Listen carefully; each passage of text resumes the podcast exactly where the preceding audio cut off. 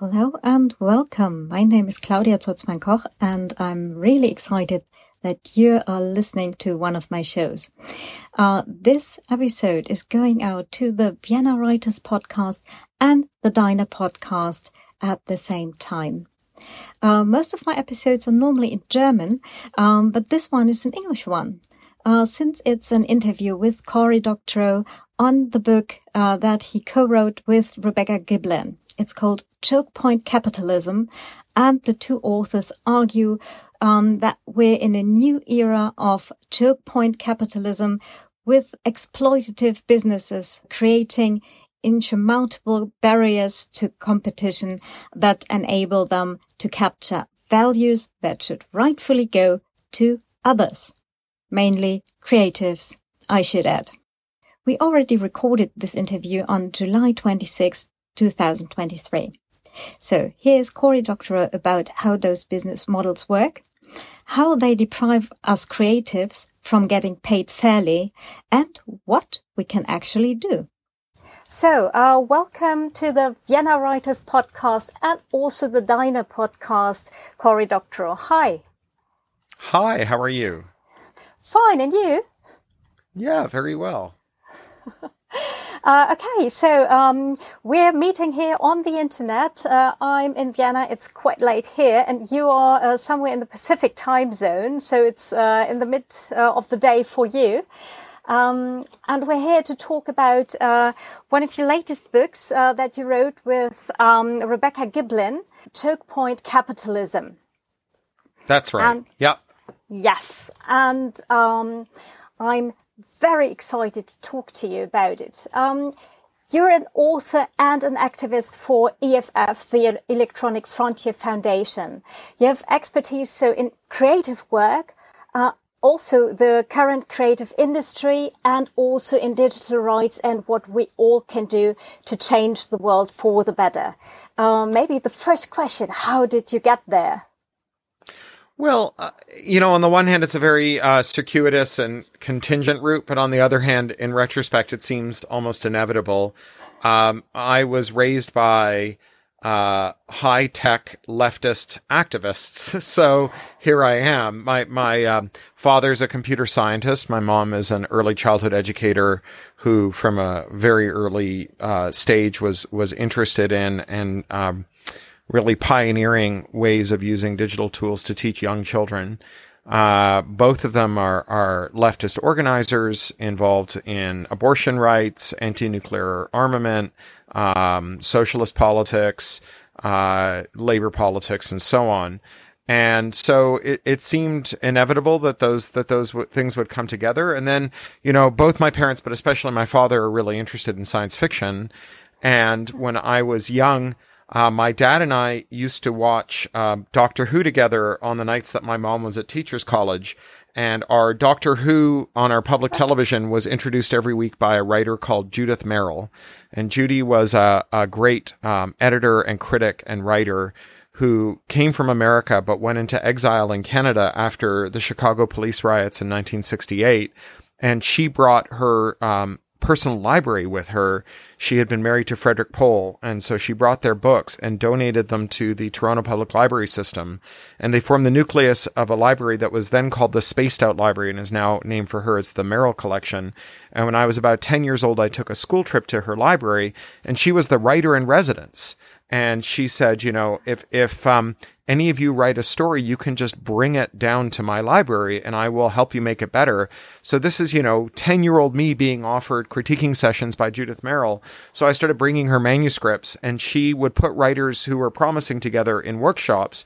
So as a teenager, I ended up in a workshop with other writers. She had also founded the writing workshop at the high school that I went to many years before. I didn't even know this until long after, but uh, she had done a writer in the schools grant and gone and founded this writers workshop. And that workshop was so good, I actually stayed in school for an extra three years after I could have graduated just to stay in that workshop and took seven years to get it to my four year high school. Uh, she uh, convinced a local fan to start uh, what is now the oldest science fiction bookstore in the world. It was staffed by writers. When I was uh, uh, again 10 or 11 years old, we took a school trip there, and a writer behind the counter named Tanya Huff, who had just sold her first short story, uh, sold me the first book that I ever bought with my own money, a science fiction novel called Little Fuzzy by H. Beam Piper. And then when she quit to write full time eight years later, I got her job. So, you know, Judith Merril had created this thing that was basically a formal apprenticeship for science fiction writers, you know, without really meaning to, just because that was the way that she operated. And I went through that program while being steeped in radical politics. And the two came together to make me the person I am today. sounds, uh, as you said, quite inevitable. yeah. Wonderful. Um, so, um, in the beginning, or as I understood it from from the the outside, and and uh, very much later than you just started, but um, you self-published most of your works under uh, Creative Commons licenses for decades, I think, uh, and um, mm. before you went for traditional publishing and a big no. publishing no. No, absolutely not. No, 100% wrong. Sorry. I, uh, no, I started selling stories to magazines when I was 17, and uh, then I sold my first novel to Macmillan, which is the largest science fiction publisher in the world. They're, uh, uh, uh I sold it to the Tor imprint. They're part of the von Holtzbrinck uh, empire. Uh, and um, my first novel with them, Down and Out in the Magic Kingdom, in 2003, was the first book ever released under a Creative Commons license, and it was published by a big mainstream publisher. And all of my books, except for one short story collection, were published by large mainstream publishers. And until 2017, Tor was happy to have me continue do Creative Commons releases. Unfortunately, they uh, they um, afterwards told me to stop. I, I, wish they'd let me continue. I think it's hurt my sales. But uh, I did uh, release many novels irrevocably under Creative Commons licenses, and they continue to circulate. Okay, I see my mistake here because uh, in the German-speaking book market, it's um, really uh, difficult to get publishers to make Creative Commons um, content uh, into works they publish. Well, I, it's it's impossible in the English market now too, for what it, for whatever it's worth. But you know, I had a bold editor and a publisher that stood behind me at least at the start with with this experiment. But you know, my publisher is owned by a German, right? It's owned by Stefan von Holtzbrinck. So you know, this wasn't it was uh, it was it was German. Okay, because I only know one author uh, in in Germany who made it in the last uh, five years uh, to uh, get a um, yeah Creative Commons work in a publishing house, and it was quite a struggle. Uh, greetings go out to Uwe Dobermann. Yeah. yeah, um, it's I yeah it was it was a struggle then too, but I I had an editor who was very technologically smart um, he continues to be my editor, Patrick Nielsen Hayden. We met on a BBS in the 1980s when I was a teenager. Uh, you know, he, he ran his own Linux boxes with his own WordPress installations and he wrote plugins for them and, you know, was a, was a very digitally oriented fella. And so for him, it seemed like a natural experiment to try. Cool. Um, we're, we're on the path into, uh, or into the direction of that choke point capitalism. So how did we end up with big tech companies ruling also the, the creative markets, not only uh, text based like uh, for authors and publishers, but also for music, also for uh, pictures. Um, so how did we get from experimental um, stuff uh, and and uh, Creative Commons publishing to where we are now? Yeah. Well, and I would I would make a small alteration to that because I don't think that it's just big tech that's doing it. I I think that it's it's fairer to say that um, while once it was the case that the large entertainment companies were so consolidated that they were able to abuse their artists with impunity. And then there was an interval where the tech companies came in and in order to compete with the entertainment companies, they offered the creators a better deal. That today tech and entertainment both offer very bad deals to creators and they they're they're now largely indistinguishable from each other. So the question that that Rebecca and I, my co-author and I set out to answer when we started writing this book is how is it that over 40 years all over the world we've we've expanded copyright. Now copyright lasts longer, it covers more kinds of works, it restricts a wider variety of activities. Um, it is uh, it has uh, stiffer penalties, and it's easier to prove infringement and get those penalties. and that this has resulted in the explosive growth of the profits of entertainment companies, but the, the share of income going to creators has fallen. Uh, both as a proportion of the money that the corporation brings in and just in terms of how many dollars they get every month to buy groceries and, and feed their kids. And the answer we came up with is that when there's only five giant publishers and four giant studios and three giant record labels and two companies that do all the ad tech and two companies that do all the apps and, and one company that does all the ebooks and audiobooks, that in that marketplace, giving a creator more copyright to go and bargain with capital with is like giving a bullied kid extra lunch money. There isn't an amount of lunch money you can give your bullied kid that will satisfy the bullies. And the more money you give your kid, the more money the bullies end up getting. And if you give them enough money, they'll eventually figure out how to start running a campaign saying, you know, somebody think of the, the hungry, uh, school children and give them more lunch money. They deserve it. Uh, and you know, that's, that's the, the place that we've got to now where the entertainment industries have grown so strong by transferring the increasingly expansive copyrights that we give to creators to themselves. And that's true whether it's an entertainment company that started as a tech company or a tech company that started as an entertainment company, that it's become much harder for creators to bargain. And, you know, today with the actors and the writers on strike, I think it, it's the, the problem of bargaining power versus copyright is, is quite obvious to a lot of us. Hmm. Um, and you're saying a very um, uh, current uh, thing that's happening um, with the with the writers' strike and author strike in in the U.S. Um, and this is something that uh, also made it into the German-speaking media. So um, there's something actually happening because in the U.S.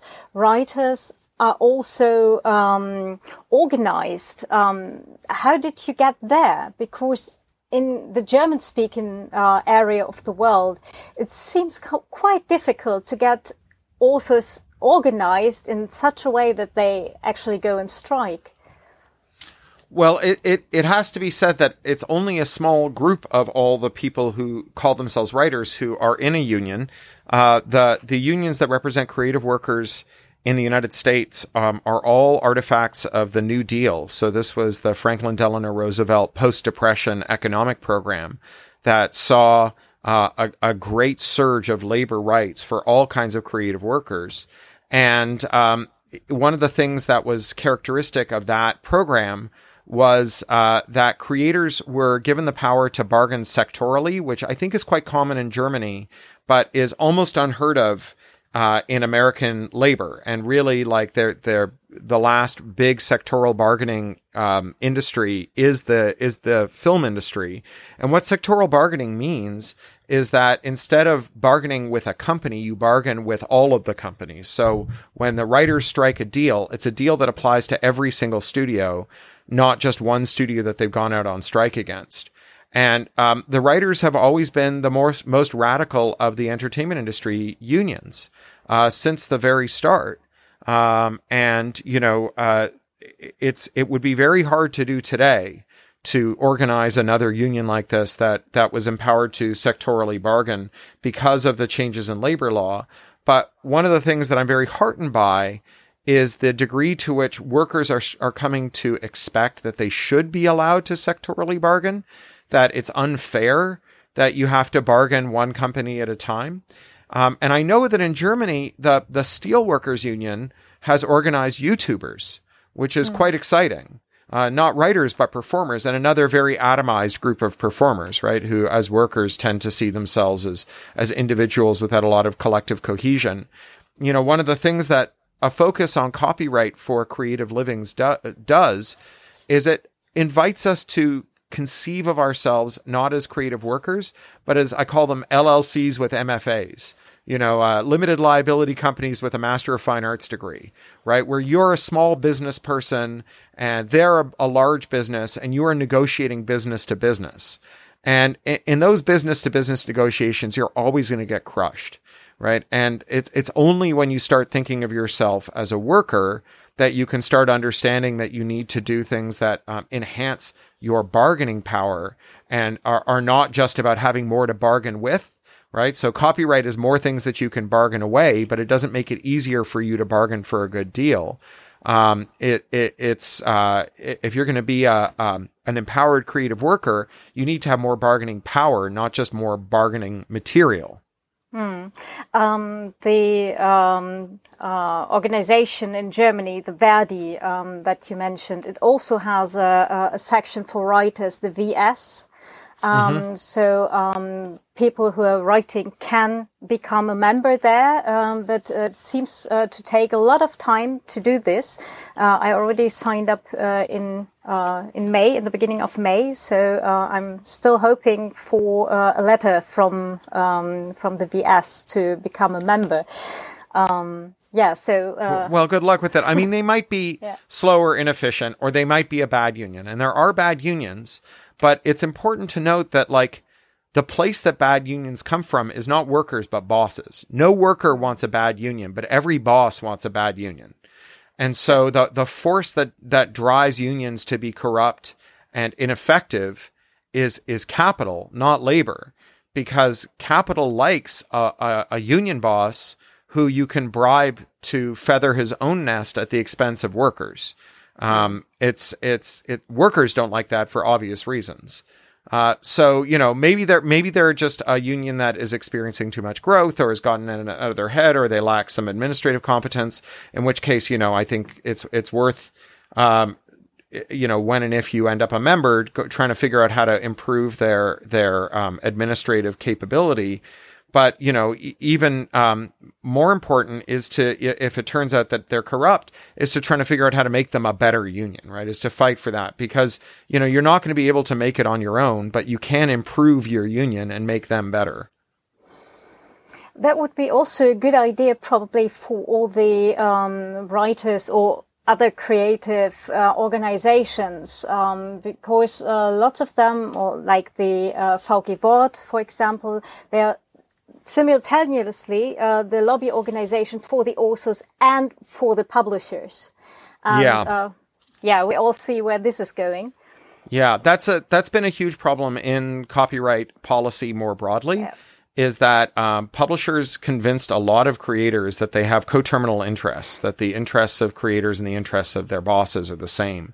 And it's pretty clearly not the case. I, someone on Twitter very cleverly yesterday said the same companies that spent 20 years telling us that it was immoral to copy a DVD now want to copy a whole actor. and you know, it's very true, right? It's yeah. apparently copying a DVD is wrong, but copying a person isn't. Uh, mm-hmm. and, um, and, you know, I, I think that it's very clear that the interests of capital and the interests of labor diverge. But I also want to talk about some of the other stuff that's in this book and kind of how we structured it. So the, the first half of the book, it's, it's about six chapters. Um, delve into the uh, the underlying kind of accounting fraud and scams that are used to steal from creators. How that excessive bargaining power is used to shift money from uh, the the labor force to the shareholders of the companies that we work for. And it's very enraging, uh, you know, because these are these are really shockingly uh, bald frauds that are, you know, manifestly unfair. And a lot of people tell us that, you know, as they get to the halfway point of the book, they start to hear like an alarming high pitched noise that's like an incipient rage aneurysm from, mm-hmm. from reading all this enraging stuff. But the second half of the book is all extremely detailed plans for doing something about it. And, and not for like individuals to do something about it by like shopping better or bargaining better individually, but systemic things that we can demand when the crisis comes. So, you know, one of the, the great uh, archdukes of our misery today is a guy named Milton Friedman. And he was the, he was kind of the American Renfield to the Austrians, uh, von Mises and von Hayek. And he ran the University of Chicago School of Economics, which is where we get uh, Reaganism and Thatcherism and in Canada, Mulroneyism and so on. And, and for many years, he was agitating for a rollback to the post-war uh, policies that were so popular, the policies that let everyday workers go to university, let them get pensions, let them get well taken care of, and so on. Um, and uh, people would say to him, you know, like Milton, people like these things. How are you going to convince them to give up these things that they depend on? And he would say, well, you know, whenever there is a crisis, whatever ideas are lying around can move from the periphery to the center very quickly. People are people will reach to new ideas, the ideas that they've been hearing about for years, but that didn't seem to have a place. And he was right. I mean, he was wrong about everything else, but he was right about that. And the point of this book is to create some new ideas lying around because every time we have a crisis, and we've had so many crises, crises in the arts and technology and new media distribution, we just end up doing the same thing we did last time, but harder. So, you know, in 2019, the European Union created the FilterNet directive, the, the Digital Single Markets directive that requires every online service provider to have a, a, copyright filter that scans everything that a user posts, every word we say, every um, uh, everything we stream, every recording we upload, and scans it to see whether it thinks it might infringe copyright and blocks it if it does. And this is just terrible. It's not going to work. It's going to cost hundreds of millions of dollars, which means that you won't get small companies entering the market or cooperatives run by artists themselves. And it's it's um uh, going to have all kinds of collateral damage for free speech. But the reason we, we got there is because there was a real crisis in artists' incomes and no one had a good idea apart from the same thing we've done every other time, which was just like more copyright. You know, do the same thing as last time, but harder. And so artist groups, they threw their weight behind this policy and it passed. So the point here is to have these, these well developed technical proposals for better things we can do the next time someone identifies a real problem and, and demands that something must be done. So, to give you a, a brief example of, of one of those proposals, um, in uh, the creative arts, if, if you are entitled to a royalty for your work uh, and you audit your royalty statement to, to find out whether or not you've been um, fairly compensated, it is very often the case that you will find an error in that royalty statement. And that error is nearly always in the in the favor of the label or the studio or the publisher and not the creative worker. Uh, we cite in the in the book we cite a company here in Los Angeles that has done tens of thousands of record label audits over decades. And in all of these audits they've done, only on one occasion did they find a um, uh, an error that was in the favor of the artist. Every other time, the error was in the favor of the label. Uh, I can't understand how this is possible. It seems statistically very unlikely, and my heart goes out to those accountants who must struggle under some very difficult conditions. But, you know, what's even more interesting is what happens when you identify these errors. If you find that your publisher, your label, or your studio is stolen from you, and you demand that they pay you the money that they owe you, they'll sort of pat you on the head and say, Oh, you creators, you're adorable, but you don't know how to do math. And you think that we owe you money, but we don't. And of course, you can't afford to sue us because we're very big and powerful. So we'll tell you what, since we're such nice guys, we'll pay you half of what you think we owe you. And all you have to do is sign this non disclosure agreement which prohibits you from telling other creative workers we're stealing from that we're stealing from them too, and where to find the money. Now, uh, all of these non-disclosure agreements are settled in one of four states because there's so much market concentration in the arts that if you're signing a non-disclosure agreement with an artistic organization, it's almost certainly in California or New York or Washington State because Amazon and the studios, uh, game studios are in Seattle, or um, in in Tennessee because Nashville is there. And state law is what governs contracts in the United States. And state law is much easier to change than federal law or regulation. So if we could amend one or more of those state contract laws to say that a non-disclosure can't be enforced when it relates to a material omission or misstatement that is detrimental to the interests of someone who is owed royalties, then at the stroke of that pen, we would put more money into the pockets of more artists than all of the copyright term extensions of the last 40 years combined. Right. And so the next time there's a giant scandal about royalties, rather than saying, oh, well, let's make more copyright, we could say, let's make royalties easier to secure from companies by banning them from gagging the people who catch them stealing their royalties. Hmm. And, and that would be a, a much better solution. And we go through about a half a dozen of these, not with the idea that you personally, after reading this book, are going to be able to, you know, call up your member of Congress or your parliamentarian and convince them to pass this. But rather, the next time there is a big scandal going on and the people around you are saying we should do something about this and you agree with them, that you can make and we can make part of this debate an understanding of where the money is leaking out of the system and how to plug that leak. Hmm. And um, this is something that you're actually uh, working on in the US. So um, you're already trying that?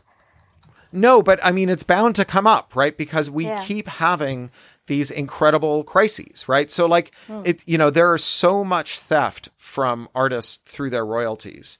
And, uh, you know, there was a scandal like this a couple of years ago. There's a, a writer named Alan Dean Foster, who's a very beloved science fiction writer and one of his best known works was the novelization for Star Wars, which sounds like maybe it's a cheap piece of work. You know, movie novelizations are usually written very quickly and they're often not very good. But he wrote this book before Star Wars came out. And this book gave George Lucas the missing parts that he needed. So the movie actually changed based on what Foster put in his book. And for years and years, he was paid a royalty for this book because that was his deal with the publisher. And when Disney bought Lucasfilm, they argued that although they had acquired Lucasfilm's assets, including the right to publish Alan Dean Foster's books, they had not acquired their liabilities, which is to say the need to publish Alan, to pay Alan Dean Foster a royalty. And so Foster went after them, right? He spent months and years trying to get them to pay him. His agent was threatening them and so on. And they refused to speak with him except under non-disclosure, which is why he eventually went public. But if, you know, now that there's a lot of outrage about this and, and he's finally gotten paid, he's, he's not the only one that was getting ripped off that way. And there are lots of other artists who are getting ripped off that way. One of the things that we should have understood then when, when there was a movement underway among artists and, and creators who cared about them was that part of the problem here was the non-disclosure itself, right? It wasn't just that there was a problem with the, with the theft, but there was also a problem that it is legal to uh, steal from someone and then when they finally force you to pay them to bind them to silence so they're not allowed to tell the other people you're stealing from and that was a thing that we could have added to our demands if it had been in the kind of air when we were, t- when, uh, you know, for the last three years since the Foster scandal broke, um, then we would have had, as the strike came along, we would have had creative workers thinking naturally about one of their demands being uh, an end to non-disclosure in these settlements as well. So, you know, it's not too late because unfortunately there's going to be more crises in the years to come because they're, they're still stealing from creators. They're still using non-disclosure to try and um, stop creators from talking about it when they catch them at it. And if we talk about this now, then the next time this comes up, we can make non-disclosure part of the bargaining. Hmm. So uh, reading contracts is actually a, a, superpower, and making new contracts uh, seems to be something that we all have to learn and uh, to organize ourselves to make politicians um, on state level or also then on on um, yeah, global level, hopefully, um, at some point, something, yeah, that's getting better for everyone then.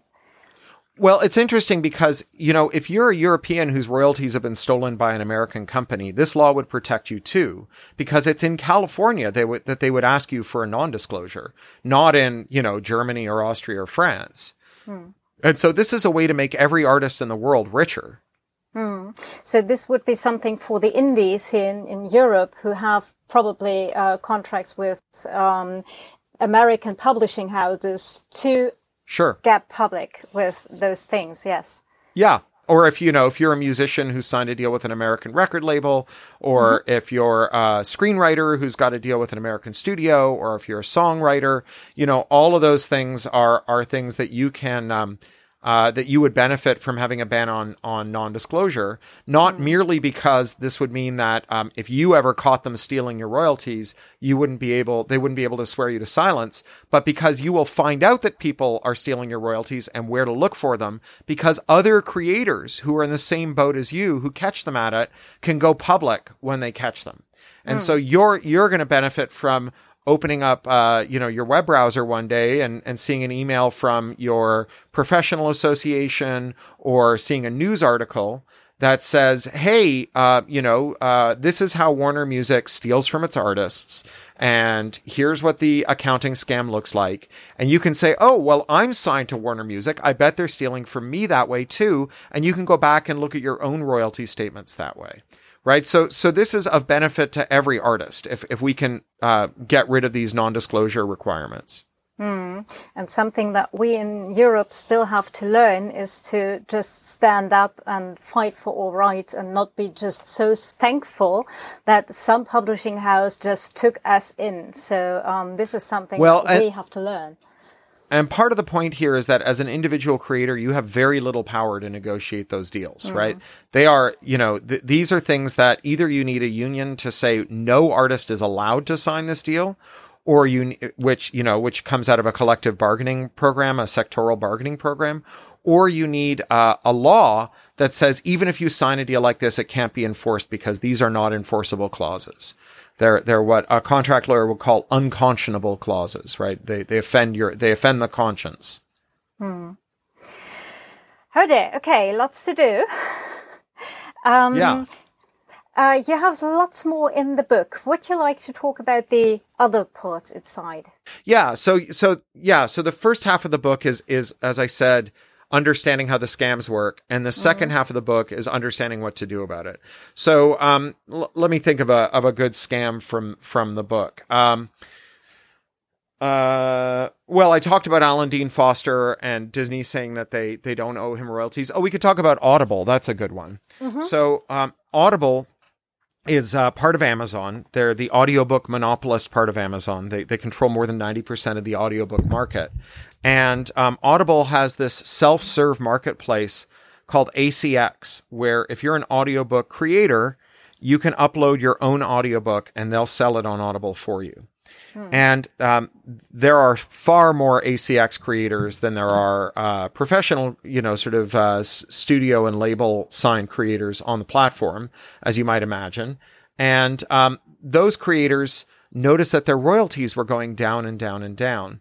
Now, one of the things that Amazon is really uh, oriented around as a business is figuring out how to lock customers in because once a customer is locked into Amazon, then the the business users, so publishers, independent creators, sellers in Amazon's marketplace, they have to come and sell on Amazon. If all of your customers are locked into Amazon, then that's where you have to be too, and you have to take whatever terms Amazon demands of you. So one of the ways that Amazon does this is by um, getting users to take out subscriptions instead of buying things one at a time. And so with Audible, the, the dominant way of buying uh, an Audible book is through a monthly subscription price that entitles you to a new book every month. Uh, and so Audible really wants to make that subscription as valuable as possible.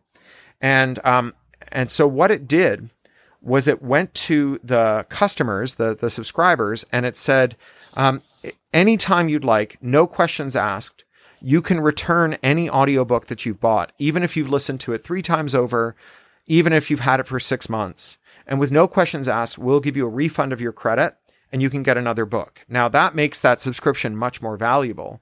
But what they didn't tell anyone, not those subscribers and not the artists who were uploading their books to ACX after financing them themselves, who were required to give Amazon seven years of exclusivity as the only seller for their books, was that whenever a listener returned a book, Amazon took back the royalty from the creator. And the way that creators uh, were kept in the dark about this is that Amazon didn't show them the returns and the sales. They just gave them a single number. Like this week, mm-hmm. you sold eight books, but maybe you sold 28 books and Amazon convinced your listeners, 20 of them, to return their books. Amazon simply records that as a net sale of eight books and doesn't tell you what your returns are. And so then Amazon had a glitch and they sent out three weeks worth of returns all at once. And all of a sudden, a bunch of creators were like, wait a second, how did I sell minus 25 books this week? And, um, that's what tipped them off. And there was, uh, uh, Amazon uh, Audible writer in, um, in Perth, Australia, uh, who started to dig into this. Her name is Susan May. And then another Amazon audiobook creator in the UK who's a retired forensic accountant who uh, now writes thrillers about forensic accountants, started to look into it. And they figured out what was going on and estimated that more than $100 million had been stolen from Amazon creators with this and other forms of funny accounting. Now, this was only possible because Amazon wasn't forced to make a full accounting of how it calculated your royalties. In the Digital Single Markets Directive of 2019, that same directive that has the terrible copyright filter rule, there's also a rule that requires everyone who pays a royalty to describe the royalty calculations, to disclose the royalty calculations and the underlying data to everyone who has paid a royalty. This is a really powerful remedy, right? It, it you know, it doesn't solve the whole problem, but one of the reasons that Amazon was able to steal with impunity from its creators for so long was because the creators didn't know they were being stolen from right? So once you know you're being stolen from, then you can make a noise about it, right? Then you can point to the unfair business practice. Then you can convince lawmakers to do something about it. Then you can sue. Then you can reach out to your audience. Then you can form a union. All of those things arise out of understanding the shape of the scam. Yeah. And I think this is something, um, this, this power to do that, I think this is something we have also to learn to, um, to, to use it, to, um, get into that power and, and demand the rights that we have. Right. Well, and in Europe, you know, thanks to the Digital Single Markets Directive, you you will have that power guaranteed in statute. So you will be able to force your creative employer to tell you how they calculated your royalties. And that goes uh, even if they're in America. Mm. Which is great. So uh, one step at a time. Um, yeah. Um, do you see um, any any further creative, probably creative ways to um, get back or reclaim our occupational dignity as creatives?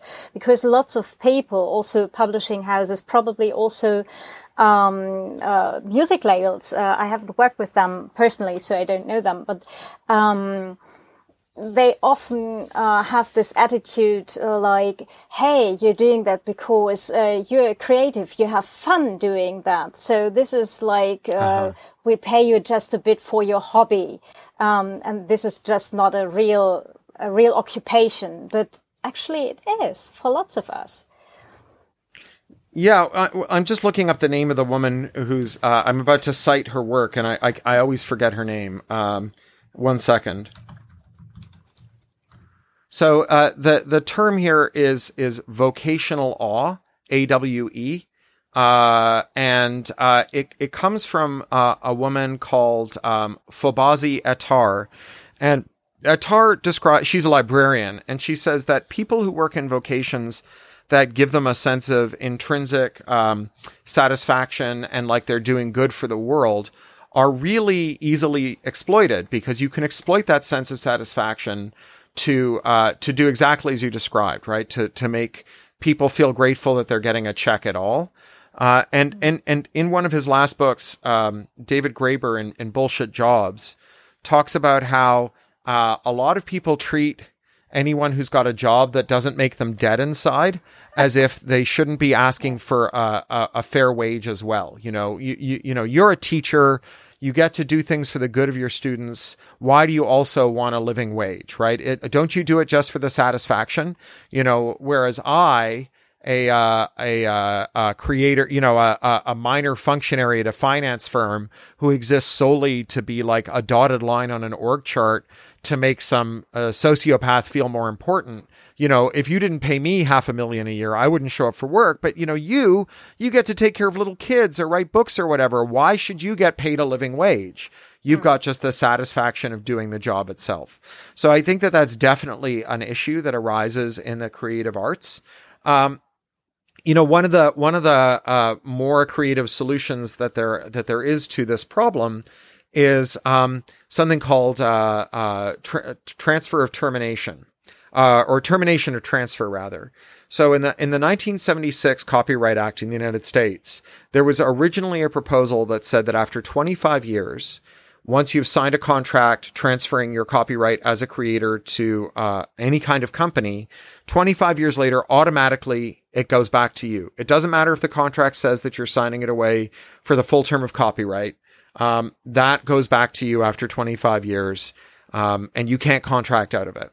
And that uh, termination right was watered down substantially. It got it got extended to 35 years and they created a, a big paperwork burden for it. So you have to file a lot of paperwork to get your your um, copyrights back. But nevertheless, it's turned out to be a really powerful way to get a lot of artists paid because while you don't have a lot of bargaining power before your book or your music or your movie has come out, if it's a, a proven success, if after 35 years, we could even make it shorter, we can make it 15 years, if it's still making money, well, then you can go to your publisher, your label, or your studio and say, um, either you pay me again, you know, we reopen the, the bargaining and you, you pay me a fair royalty, or I just get this book back. I mean, Alan Dean Foster, when Disney was stealing from him over his royalties, could have just said, great, I'm terminating the transfer. I get this book back. And in fact, that's what's happening with, with Marvel.